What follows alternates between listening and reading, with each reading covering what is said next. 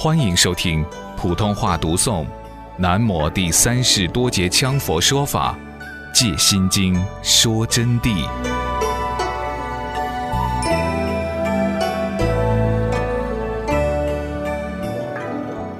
因此，玄奘法师手下的大弟子皆是大法师，就是说，个个都是悟了道的。这就可见玄奘法师的道行正境正德之高深了。玄奘法师是世界佛教史上的一代大师，尤其是易经大师啊！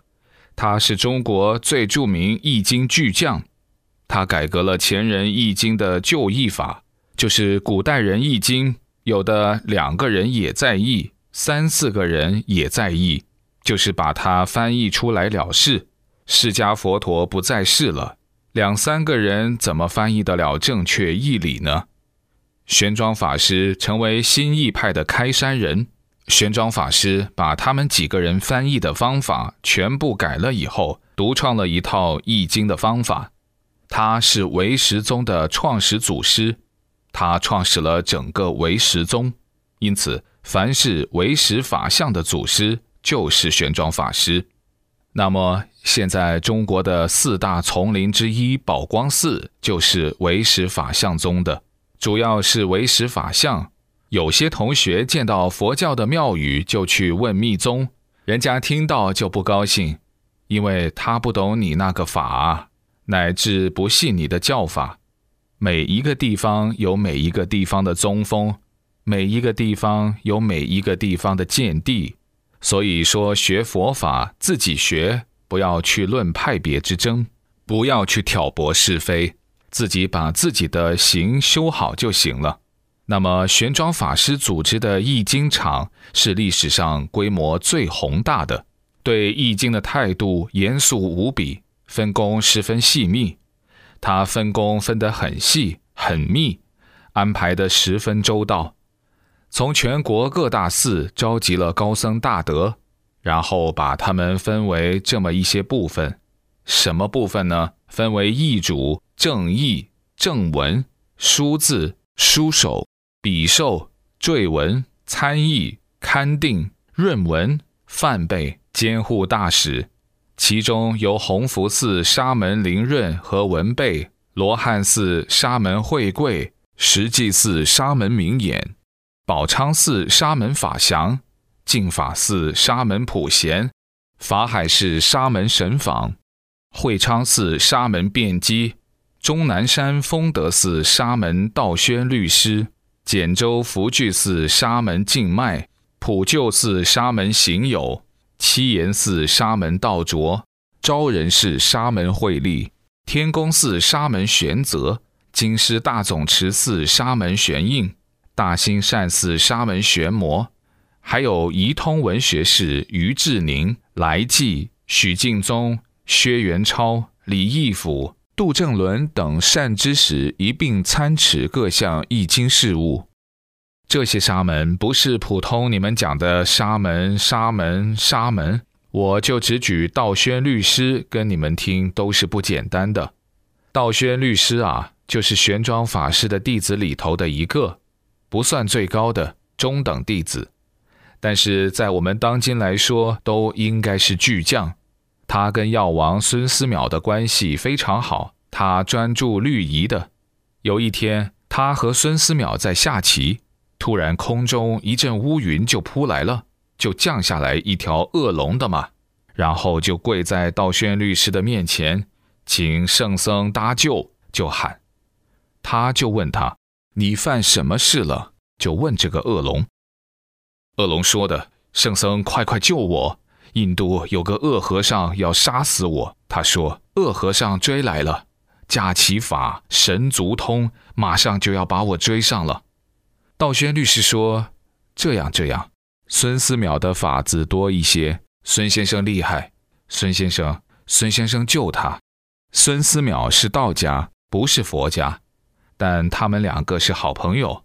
孙先生说：“你能不能变化呢？”孙先生就问这龙，他说：“我能变。”孙思邈说：“这样，你赶快变个菜子，赶快变。”这个恶龙一下就摇身一变，变成一个菜子，孙思邈就把它拿到以后，随手就把自己的毛笔管取下来，就塞在一个笔筒里头塞好。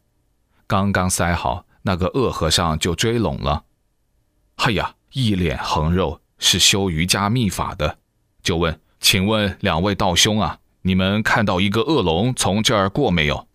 他们说：“哎呀，恶龙没有停，都跑远了，大概好像从这空中绕了一下。”恶和尚说：“这家伙，我非把他收了不可。”道宣律师就说：“算了嘛，算了嘛。哎呀，他躲了就算了嘛，你何必又执着他呢？”这个恶和尚说的：“他要吃人的，我要弄他。”实际上，他并不是什么恶和尚，这些都是因果因缘关系。那么说了一阵，这个和尚就走了，然后才把龙放出来，教化他不可伤生。这个道宣律师啊，经常是在山中修法，是天人送供，就是说他的饭啊、饮食啊，都是天人、仙女、仙子们给他送来的，他不吃凡间饮食的。道宣律师，你说他有好高深的道行，他就是玄奘法师的学生。这个玄奘法师呢，还有很多大弟子，就我刚才说的庄门四大哲里头还有很多。其中还有窥基法师，窥基法师又是何许人也呢？窥基法师啊，是玄奘法师从西域取经回来，在路途当中看到地下一块地方，丈许之开外没有积雪的，全部都是干的，其他地方垒很厚的雪。那些弟子就汇报，就说：“师傅，这是啥原因呢？为什么这块没有雪呢？”玄奘法师就说：“这儿下面有高人。”大家就说：“师傅，干脆我们把它整出来看一看。”玄奘法师说：“对对对，你们把它挖出来。”就发动人去挖，挖不久，果然地挖穿了，鹅卵石就掉下去了。看到一个人，真不得了，指甲发爪是遍尽缠身。就是说，指甲和头发长得来，把身上拢住了。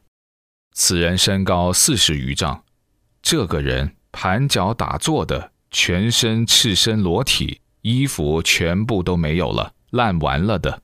玄奘法师就喊不要动他。嚯哟，这些人当然吓倒了喽！看到那么高，自己站那儿只有他脚背那么高一点点。那么玄奘法师说。他在入甚深三摩地，就用那个钟啊，引磬一敲，就把他引出来。引出来以后，这个高人睁开眼睛，然后就开始问了，就说：“你们是弄啥的？”这些人说：“我们是取经的啊。”玄奘法师就给他说了：“释迦世尊开始出来讲法没有啊？”高人问：“哎呀，你太迟了，释迦世尊讲法早都圆寂了。”已经走都走了，灵山会都完了。嗨呀，他就声唤了一声，他说：“我是想听他老人家的瑜伽师地论呐，我在这儿等他。”哎，哪晓得就过了时间了。算了算了，我等弥勒菩萨。他就把脚一盘，马上就入进去了。这一入进去，玄奘法师就慌了。玄奘法师说：“那咋行呢？他要等弥勒菩萨。”弥勒菩萨要龙华会上才来讲瑜伽师地论，龙华会离现在还有若干一年，不晓得要等到何许时间去了。玄奘法师说：“算了算了，我本身就是取得瑜伽师地论，干脆我就把这个法交给他算了嘛。”因此又把他弹醒。